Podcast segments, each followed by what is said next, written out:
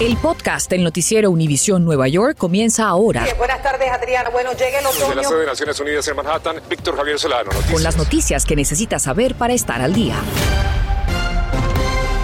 Buenas tardes, les saluda Jonathan Hinoa. Adriana Vargas tiene el día libre. Comencemos con el desplome de un edificio en construcción que dejó a 10 personas damnificadas en Nueva Jersey. Ocurrió en Jersey City, la estructura se dio cuando el área era azotada por fuertes vientos. Gary Merson habló con los vecinos y nos dice cuál es el plan de escape que recomiendan las autoridades en una situación similar. Este es el resultado de ráfagas de casi 60 millas por hora que afectaron a Jersey City la noche de este lunes. Este edificio en construcción se estremeció de una manera que puso en peligro a una decena de personas y las propiedades vecinas. Fue tan fuerte el viento que movió toda la estructura 10 pies a la derecha, se recostó parte del techo de esa escalera, tumbó toda la verja de este centro de cuidado infantil y terminó empujando inclusive esta vivienda dejando las dos familias desplazadas. Una de ellas es María Torres, quien corrió por su vida. Yo estaba en la escalera y, el, building lo empujó la casa y, gritamos, corrimos y lo salimos. Verificamos por varios ángulos y la teoría de otro vecino desplazado es que el viento entró por este costado descubierto formando un remolino con la resistencia de las paredes. Sentimos como que si fuera un trueno. Yo seguí durmiendo, pero después los, los neighbors vinieron y me despertaron. A mi esposa y a mí, el vecino, que la casa de al lado se estaba cayendo. Sobre este incidente en el 35 de la calle Fisk, le preguntamos a la ciudad y nos dicen que el edificio se consideró un peligro infinito y la casa de dos familias a la izquierda del edificio tiene daños importantes y también será demolida. A medida que se desmontan los materiales, un experto en construcción nos estimó las pérdidas en 100 mil dólares. Si usted se encuentra ante el peligro de colapso de una casa o edificio, salga lo más rápido posible y póngase a salvo lejos de la estructura. Si se queda atrapado, refúgiese bajo una mesa o escritorio resistente. Cúbrase la nariz y boca con un paño o la ropa, aléjese del polvo o cenizas que pueden ser dañinos y haga un sonido tocando tuberías o paredes para que los rescatistas lo puedan ubicar. Antes de habitar una casa o edificio, pida al casero o establezca usted un mapa o plan de escape para escapar en situaciones de peligro. Si es una emergencia, llame al 911. Gary Inverso Noticias, Univisión 41. Sí, ante los recientes mandatos de vacunación impuestos para trabajadores del sector privado y para niños en la ciudad de Nueva York, no todos parecen estar de acuerdo. Sin embargo, el alcalde de Blasio insiste en que esta es la única manera de mantener a las comunidades sanas y salvas. María Salgado nos cuenta sobre el impacto de estas nuevas normas en negocios de nuestra área. Llegamos a este sector de comercio porque en este mes de diciembre todo empleado de este sector tendrá que estar vacunado y los niños más chiquititos tendrán que probar prueba de vacunación antes de ingresar a los restaurantes. Primero, sufrimos que perdimos empleados de mucho tiempo con nosotros, renunciaron porque no se querían vacunar. No se querían vacunar, se fueron a trabajar a New Jersey, donde sí le están permitiendo trabajar sin exigirle la vacuna. Nosotros hemos visto cómo este negocio se llena. ¿Cómo ustedes pueden acatar y seguir esta regla? ¿Qué hacen logísticamente para poder hacerlo? Bueno, eso pasaba antes, ahora mismo está bien flojo. ¿Por qué está flojo? Porque ellos llaman, están pidiendo la vacuna, obviamente sí la estamos pidiendo, porque eso es lo que nos están exigiendo y las multas son muy altas. Y es que esta es una industria que ya ha estado sufriendo desde hace tanto tiempo con un 20 a un 40% de pérdidas desde que empezaron a ponerse estos protocolos en pie. Por eso en esta época navideña esta industria cree que las familias no tendrán suficiente tiempo para vacunar a sus niños de 5 a 11 años antes del 14 de diciembre y creen que esta fecha límite debería ser pospuesta hasta el año entrante. El mismo alcalde dice que hay el 89% de las personas ya de la ciudad de Nueva York están vacunadas, ¿por qué ahora agregar que los niños también tengan que enseñar tarjeta de vacunación? Sabe que tenemos mucho turismo en esta ciudad y en muchos casos vienen personas de otros estados, de otros países, que no es requerido eso. Entonces, ¿qué hacemos con esas familias que vienen y quieran comer en nuestros restaurantes? Vamos a tener que retrasarlo.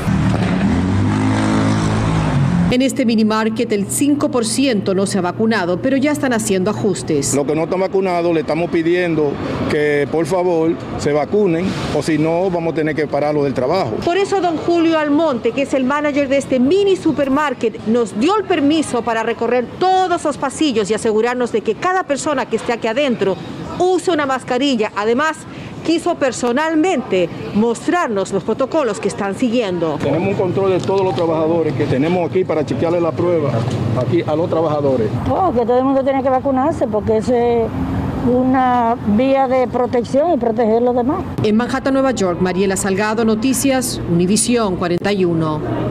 Autoridades de salud han contactado a más de 35 mil personas que asistieron a una conferencia en el centro de convenciones Jacob Javits de Manhattan tras conocerse que un hombre de Minnesota contagiado con la variante Omicron asistió a dicha actividad, mientras el condado de Westchester de Nueva York reporta su primer caso de la variante Omicron, más temprano se había declarado en estado de emergencia debido a la pandemia. Por ahora, la declaración es que como medida preventiva, ante el aumento de los contagios en el área estarán en estado de emergencia. Y es que según reportan las autoridades del condado, las hospitalizaciones se han triplicado en el mes en el pasado mes y advierten que si los casos siguen aumentando se ordenará el uso de mascarillas y pruebas de vacunación en lugares específicos. Estás escuchando el podcast del noticiero Univisión Nueva York. Entra en vigor una iniciativa que tiene el fin de educar a conductores imprudentes en la ciudad de Nueva York. Peter Ortega nos cuenta cómo fue que nació este programa, en qué consiste y de qué manera ayudaría a salvar vidas de peatones y ciclistas. Este video forma parte de un programa de la ciudad de Nueva York para educar a los conductores imprudentes. Esta legislación fue introducida en 2018 a propósito de un accidente que tuvo lugar aquí en Park Slope, en Brooklyn, en esta intersección donde me encuentro. Se trata de la calle 9 con la Quinta Avenida, donde en ese entonces una conductora se llevó una luz roja causando la muerte de dos niños. Sus madres también resultaron heridas, una de ellas llevaba un bebé en el vientre que igualmente murió. La ley lleva por nombre Programa de Reducción de Vehículos Peligrosos y se aplicará a los conductores que hayan acumulado cinco multas en semáforo rojo o que hayan sido sorprendidos conduciendo a exceso de velocidad en una zona escolar 15 veces desde octubre de 2020. Tanto nosotros esperamos de que uno los choferes tomen ventaja de este programa educacional y segundo que todos después de pasar por ese programa educativo entiendan de que la responsabilidad de todos los choferes es protegernos nosotros, pero más que todo proteger a los peatones y a los ciclistas. El curso mandatorio consiste en la presentación y proyección de un filme llamado Conduzca como si su familia viviera aquí y que muestra la historia de cinco familias que perdieron a seres queridos debido a conductores imprudentes. Ese programa está bueno porque hay muchos choferes así que quieren pasarle a uno, a uno por encima, porque yo lo he visto. La idea es que el video de 15 minutos atraiga los corazones de quienes lo reciben, estableciendo una conexión personal para ellos entre sus hábitos de conducción y cómo estos afectan a los demás. Yo creo que es una buena manera de poder eh, crear conciencia en los conductores y si de esa manera puedan evitar los accidentes. El primer grupo de conductores acaba de completar el curso obligatorio el mes pasado. Alrededor de 4.000 neoyorquinos son seriamente heridos y más de 250 pierden la vida cada año debido a accidentes de tránsito. Como promedio, un neoyorquino resulta herido o pierde la vida cada dos horas en la ciudad de Nueva York. Desde Brooklyn, Peter Ortega, Noticias Univisión 41. Y una funeraria de nuestra área es acusada de no embalsamar adecuadamente los cuerpos de los difuntos que supuestamente son velados casi putrefactos. Nuestra reportera Berenice Garnett nos presenta las quejas de familiares y nos cuenta qué dice la ley y qué hay que tener en cuenta al momento de contratar estos servicios.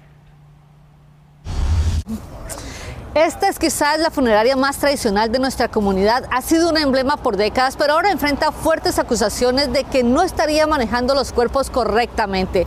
Por eso salimos a averiguar cómo escoger una funeraria antes de confiarle los restos de su ser querido.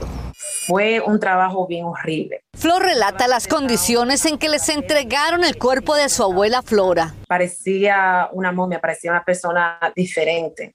Su piel se veía casi derretida, la nariz, la boca. Las imágenes son fuertes, pero fueron tomadas por la familia durante el funeral. En algunas se ve que la están examinando porque no explican cómo Flora, que lucía así, terminó tan cambiada.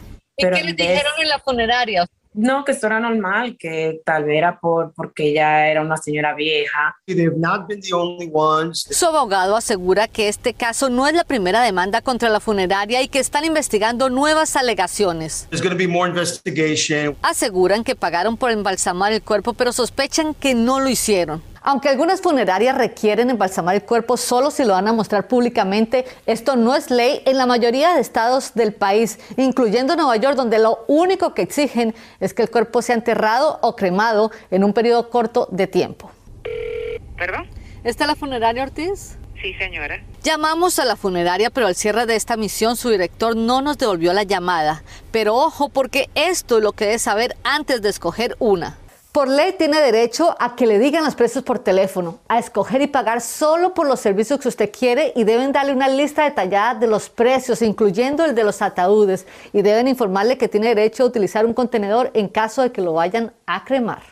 ¿Cuántas horas toma? La familia de Flora solo quiere justicia y que nadie pase por lo mismo, por eso recomiendan hacer preguntas. Saber el proceso de cómo ellos embalsan los cuerpos, cuánto tiempo, las personas que hacen este trabajo, si tienen licencia. Recuerde que si decide prepagar por su funeral, asegúrese que el dinero quede en un banco federalmente respaldado y que el contrato le permita cambiar de funeraria en caso de que cierre o que usted cambie de parecer o se mude. En Washington Heights, Berenice Gardner, Noticias Univisión 41. Escuche bien, Nueva York crea fondos para ayudar a los propietarios de viviendas que han tenido problemas para pagar su hipoteca durante la pandemia del COVID-19. El programa de 539 millones de dólares aceptará solicitudes a partir del 3 de enero. Solicitantes podrán recibir hasta 50 mil dólares y el dinero podrá usarse en el pago de hipotecas, impuestos a la propiedad, cuentas de agua y otros gastos asociados al inmueble. Califican los propietarios cuyo ingreso es igual o menor al ingreso promedio del área. Propietarios desempleados también pueden solicitar hasta seis meses de pago. Instagram lanza una nueva herramienta con el objetivo de que sus usuarios, sobre todo adolescentes, pasen menos tiempo en la plataforma. Se trata de Take a Break, la cual incluye una alerta que puede ser prendida luego de usar la aplicación por un periodo de tiempo. Ejecutivos de la empresa dicen que una herramienta está en la etapa inicial y se expandirá el año próximo. El lanzamiento ocurre un día antes que el presidente de Instagram enfrentara un interrogatorio sobre la seguridad infantil de la red social. Gracias por escuchar el podcast del noticiero Univisión Nueva York. Puedes descubrir otros podcasts de Univisión en la aplicación de Euforia o en univision.com diagonal podcasts.